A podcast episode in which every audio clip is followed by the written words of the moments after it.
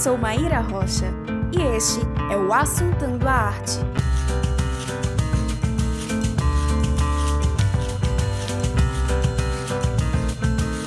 No episódio de hoje, Celebrar o Sagrado, com Daniel Monteles.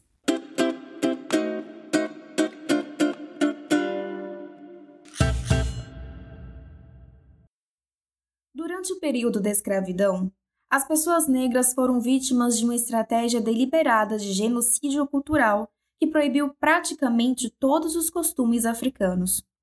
Mas houve uma exceção: a música.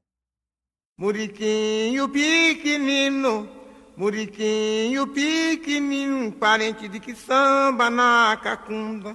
Purugunta onde vai, purugunta onde vai, o parente pro quilombo do Dumbá.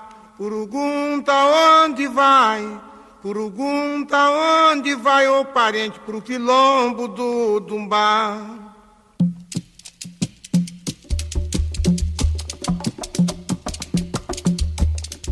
A filósofa e ativista política Angela Davis aponta em seu livro Mulheres, Cultura e Política que se homens e mulheres escravizados receberam permissão para cantar enquanto labutavam nos campos e para incorporar a música em seus rituais religiosos, isso se deu porque a escravocracia não conseguiu compreender a função social da música em geral e, em particular, o seu papel central em todos os aspectos da vida na sociedade africana. E chora, chora, gongo e devera, chora, gongo, chora. E chora, chora, gongo e cambada, chora, gongo, chora. Em consequência disso, o povo negro foi capaz de criar com sua música uma comunidade estética de resistência, que por sua vez encorajou e nutriu uma comunidade política de luta ativa pela liberdade e que continua até hoje. O.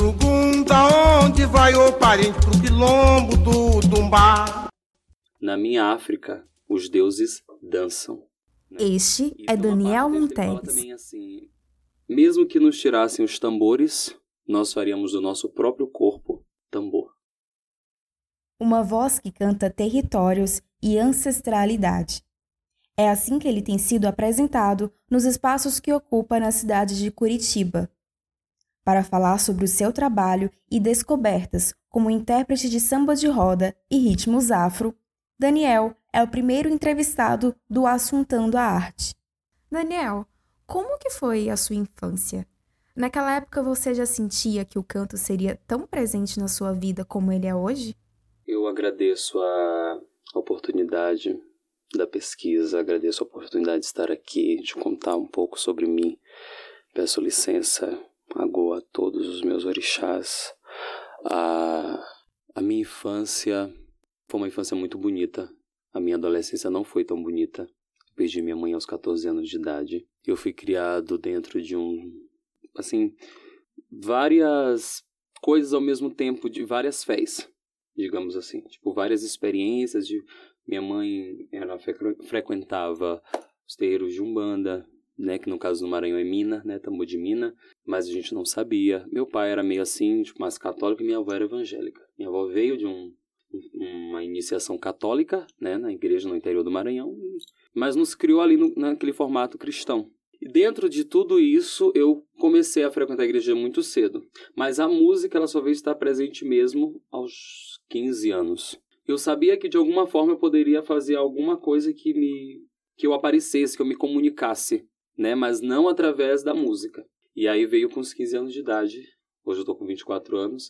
Aí veio essa a, a coisa da música dentro da igreja, mas não tinha assim essa sabia que eu faria alguma coisa, né? Eu sempre gostei de falar, de dançar e tal, mas a música mesmo veio forte aos 15 anos.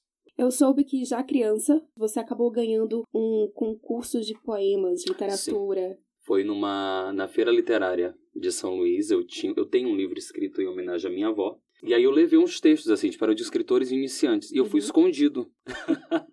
eu fui escondido da minha avó, da minha família, porque eu ainda era muito novo, eles não deixavam ficar. Eu ficar saindo com medo da violência, enfim. E aí eu fui participar dessa feira. E tinham vários escritores ali, e entre meio, e no meio de todos eles eu fiquei em primeiro lugar com a poesia Máquinas de Maria. Que, Que é a legal. poesia da minha avó, que eu fiz homenagem a ela. Ganhei esse concurso. Que legal. Em algum momento você vai publicar? Vou, vou Ok, publicar, vou publicar. As prioridades mudam, mas ele tá lá, ainda como prioridade. Que legal. Daniel, tu é de São Luís do Maranhão, correto? Sim, Maranhão. E com- Nascido, criado. E como é que tu veio parar aqui em Curitiba? Eu estava num momento muito difícil, assim, de trabalho em São Luís. Muito complicado. E aí fiquei em São Paulo um tempo. E aí vim pra Curitiba. Aí fiquei em São Paulo, não gostei muito. Daí vim pra Curitiba depois, porque eu queria um pouco sair da barra da saia da minha avó. Eu queria viver experiências novas, sabe aquele adolescente sonhador, jovem sonhador, e eu queria viver uma experiência nova da minha vida. Se gente, isso aqui tá muito parado. E aí eu já não queria mais ficar naquele ciclo religioso cristão, porque já não me dava mais. É como eu disse já pra, em várias outras vezes que tive a oportunidade de falar, o cristianismo me feriu muito enquanto negro, enquanto ser humano mesmo, enquanto homem, enfim, e me feriu mesmo de verdade. E aquilo ali, eu disse, eu preciso sair daqui. Aí eu precisava.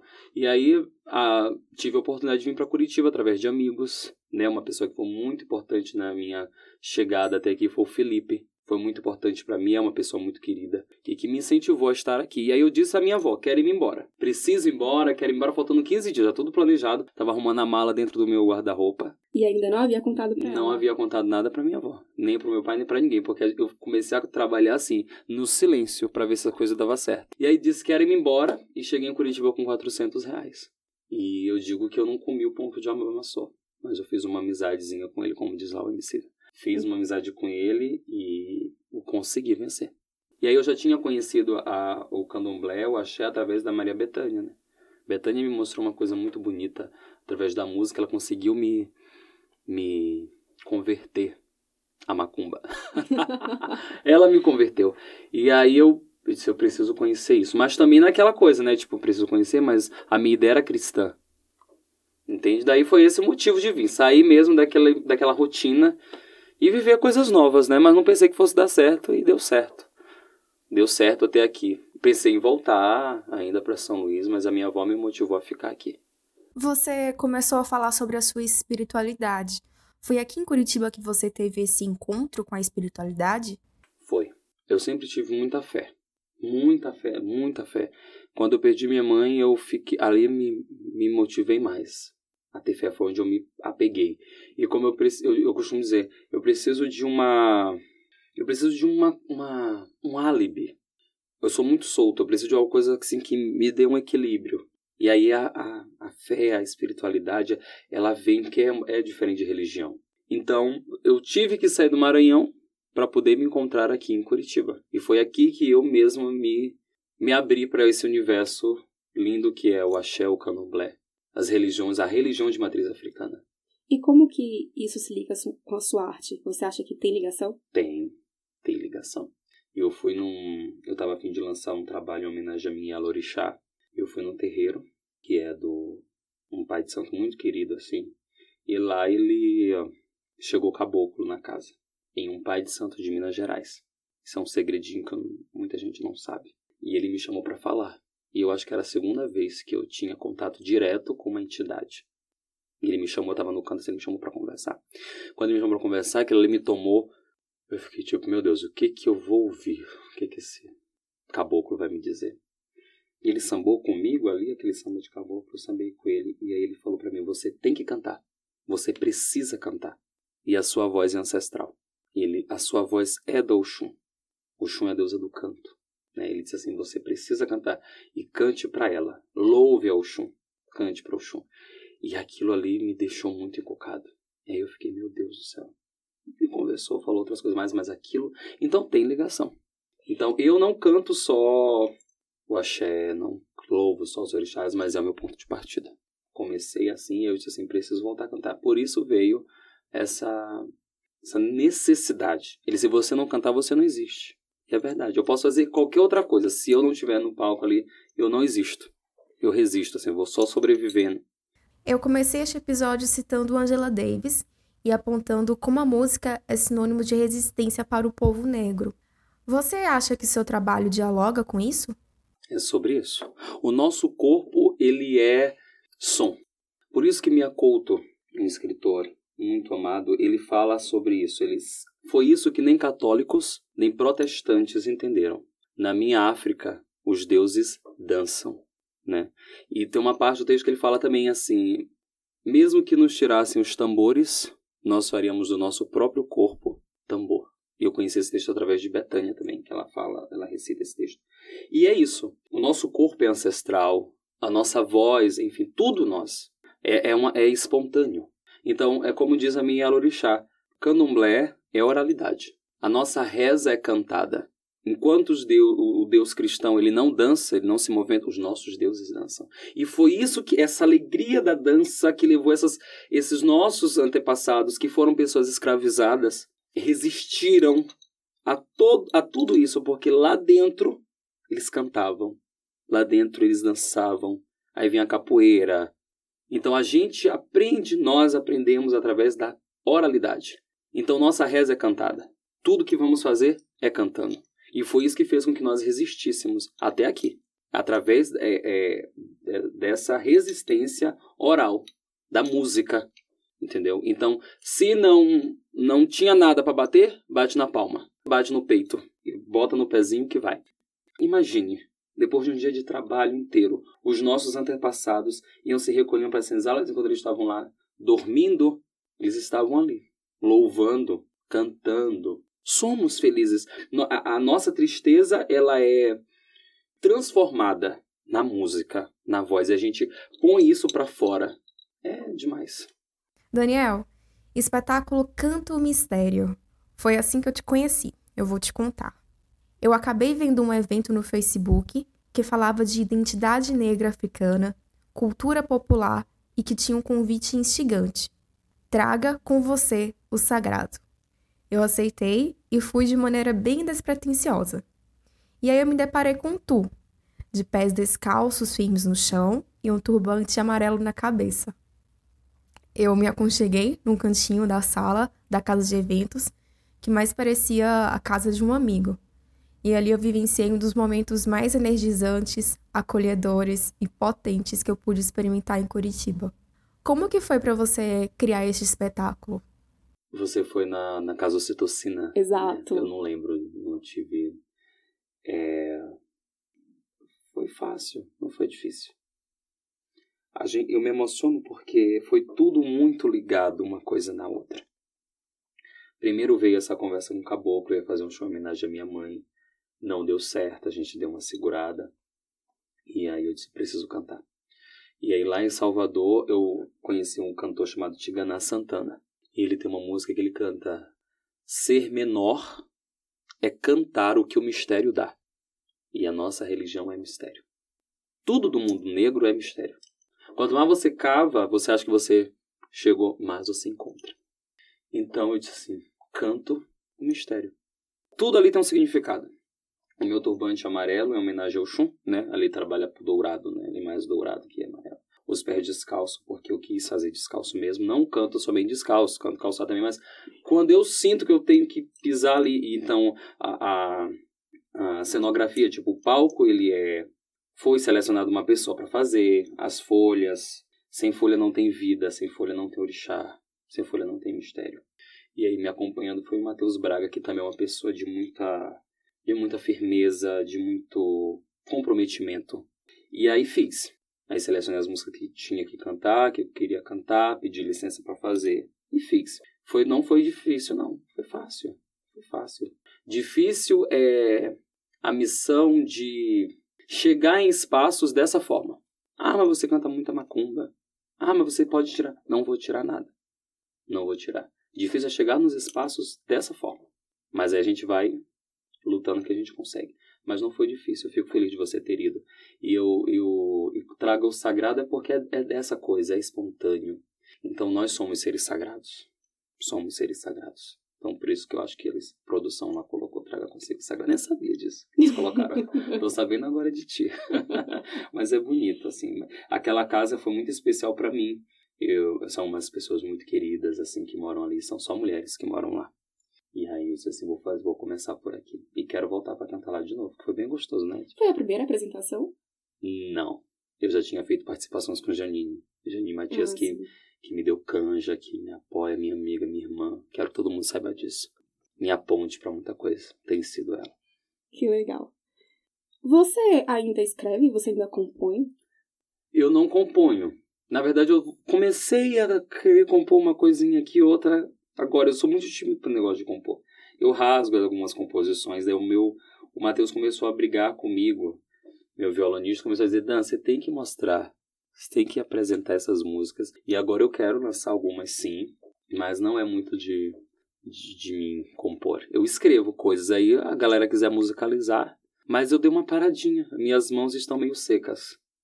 E como que é o seu processo criativo? Porque, tudo bem, você não escreve frequentemente, mas você cria, você cria as, as apresentações, é, a sua interpretação.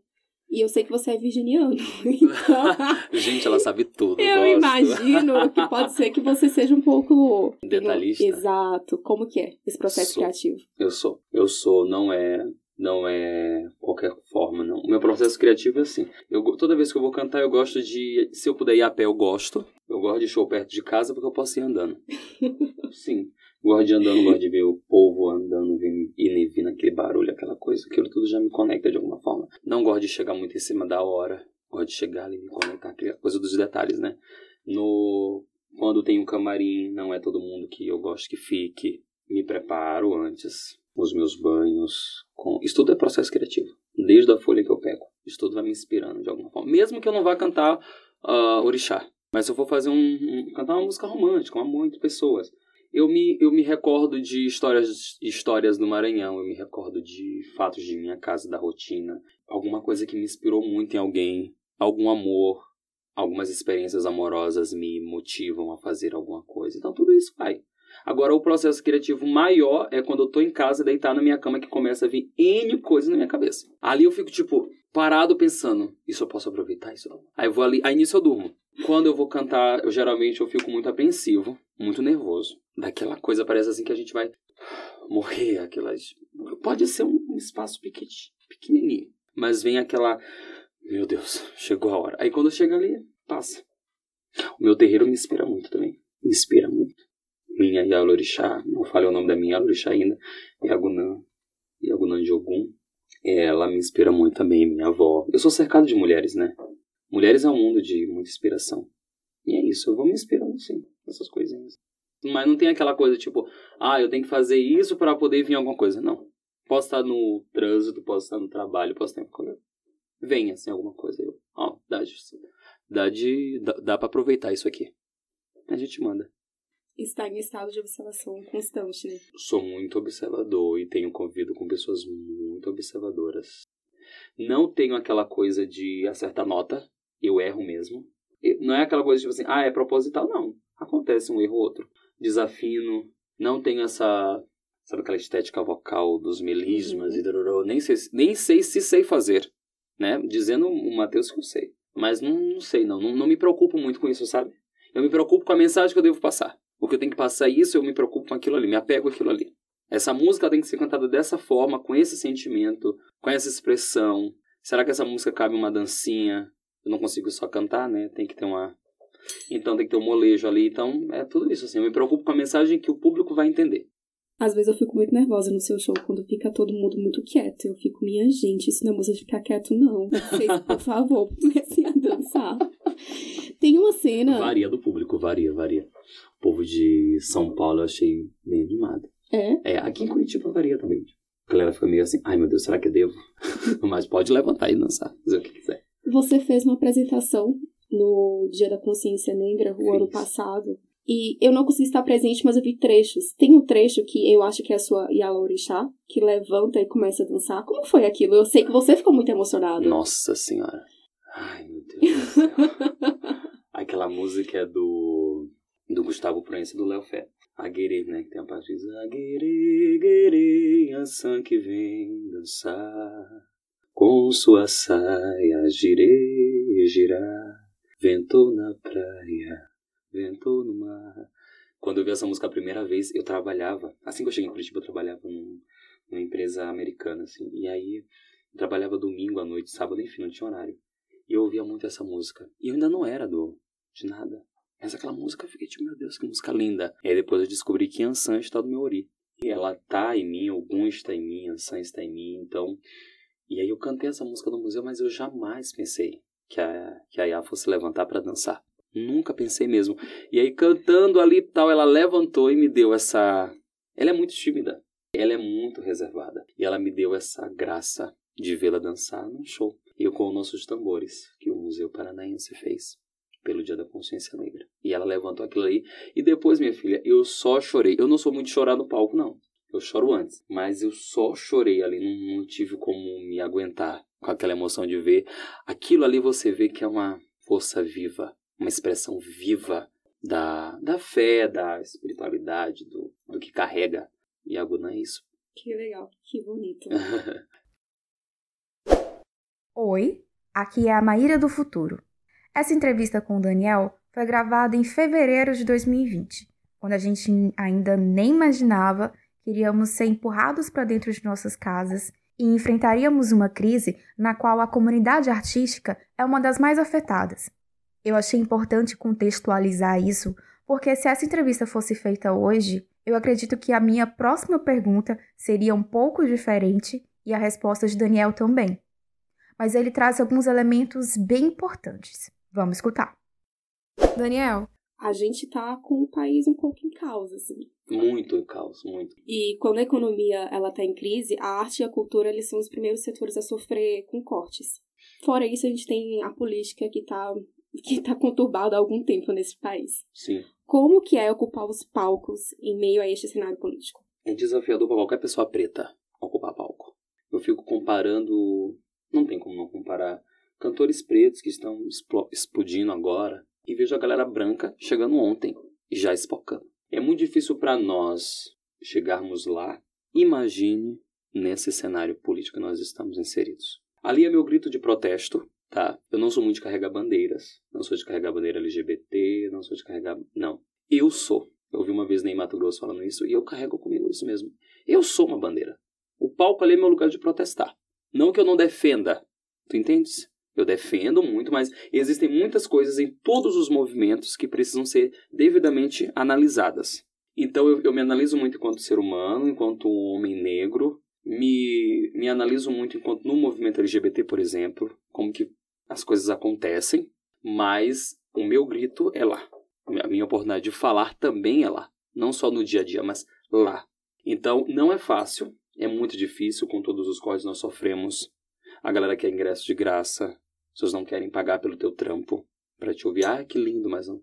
Então é muito desafiador. Mas aí, como eu tô te falando, junta um daqui, junta um da lá e a gente faz. E aí a gente vai, vai fazendo. Mas não é fácil, não. Não é fácil. Eles bebem da nossa fonte e não valorizam. Eu não estou falando de artistas músicos, mas de outros cenários, tipo das artes cênicas, da dança, da, dos pintores, enfim, e assim vai. Entendeu? Tudo é, tudo é, é arte, entra tudo ali, é tudo no mesmo balaio. Mas dentro desse cenário é muito difícil, principalmente para nós. Principalmente para nós. Essa, essa imagem preta ali naquele espaço. É complicado, mas a gente vai. Vai furando e vai conseguindo passar. Quais são os planos para o futuro? Não muita coisa. Eu já fui muito de planejar as coisas. Mas depois de 2018 para cá, eu não tô muito assim, não. Eu tenho planos de passar um tempo fora, quero fazer uma viagem, ainda é um projeto grande. De, o meu plano é alavancar com a música, né? Subir aí cada vez mais. É, não tem pressa para muita coisa. Não tem. Eu sigo os passos de Obatalá, com as visões de Oquê, com a visão do caçador, com a visão da flecha, apontando para um futuro melhor para mim e para todos nós, mas com os passos de Obatalá, passos bem pensados, tentando pensar o máximo, raciocinando por onde eu devo fazer o que eu devo fazer. Onde a gente pode te encontrar? Meu endereço. Meu endereço é esse. Eu estou no Instagram.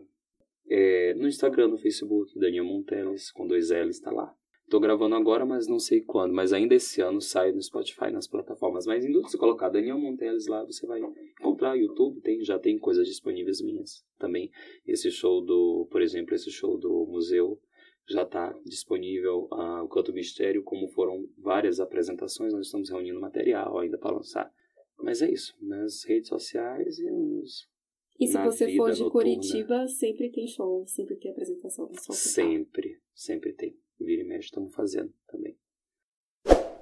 Na semana de lançamento deste podcast, eu perguntei ao Daniel como tem sido para ele enfrentar este período de pandemia e isolamento social. Meu bem, bom dia, tudo certo? Seguimos por aqui. Não, não tinha só esse trabalho, eu não vivia só da música, eu vivia também da música e tinha, né, enfim, vários planos para esse ano. Ainda continuo tendo, mas com as barreiras aí da, desta pandemia que estamos vivendo, né? Estamos tentando resistir, né? Porque junto com a pandemia veio o desemprego formal e o tinha emprego né, de carteira assinada e junto com a pandemia foram despachados algumas pessoas que tinham alguns contratos mais recentes tal e tudo, outras foram chamadas novamente para serviços mais operacionais. No caso não era o meu caso. E aí não retornei, então Estamos aí, inclusive, à procura de emprego, porque está complicado. Os planos eles foram reorganizados, né? Uh, mais uma vez, é, nós estamos vendo que não vivemos sem arte, não vivemos sem cultura, em todas as suas vertentes e todo o seu viés.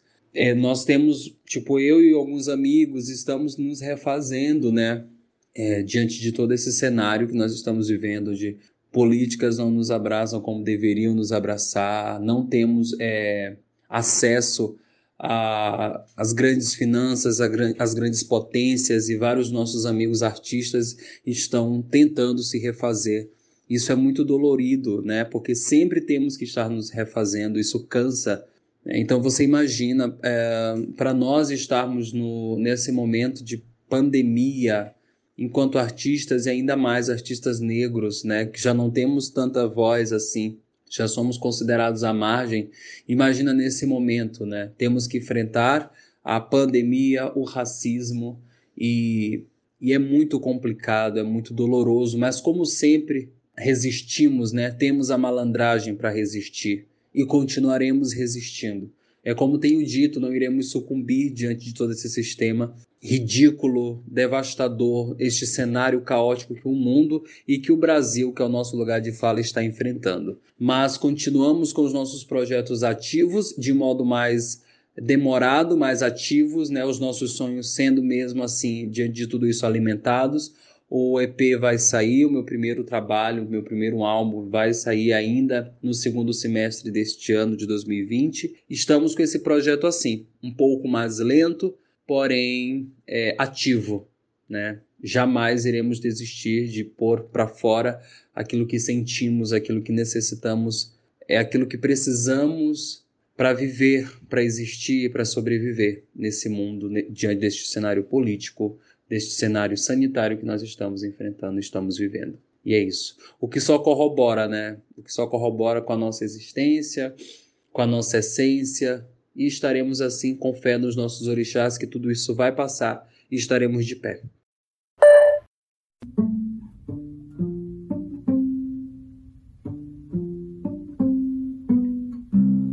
É meu Pai, dono da terra, venha me valer.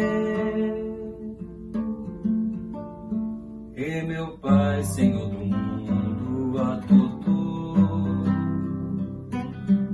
Baluaê, venha nos curar, venha nos limpar com seu xaxará, com seu bem-querer, a Totô. Oh, Baluaê, O Assunto da Arte é um podcast quinzenal que vai ao ar sempre nas sextas-feiras. Se você gostou dessa conversa e quer continuar a falar de arte comigo, você me encontra no arroba Assuntando a Arte no Instagram ou no e-mail assuntandoaarte.gmail.com. Este episódio contou com o apoio da pós-graduação em Jornalismo 4.0 Inovações e Tendências da PUC Paraná e com orientação de Renan Colombo e Lenise Klenk. Por hoje é isso. Muito obrigada por aceitar o convite de assuntar. Tchau.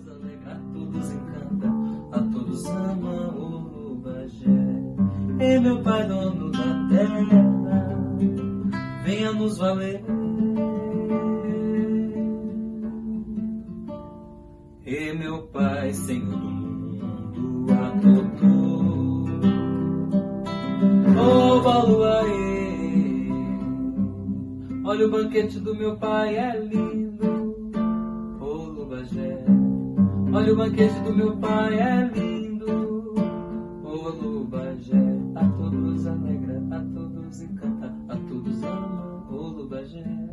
a todos alegra, a todos encanta, a todos ama.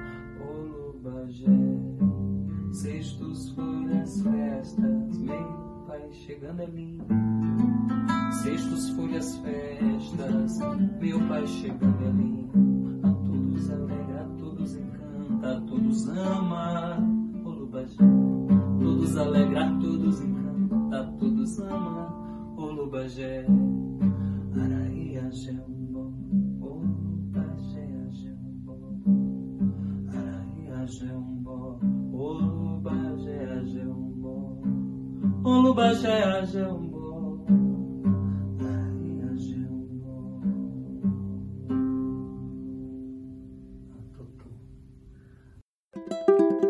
Este podcast tem o selo O Mineira de Produção.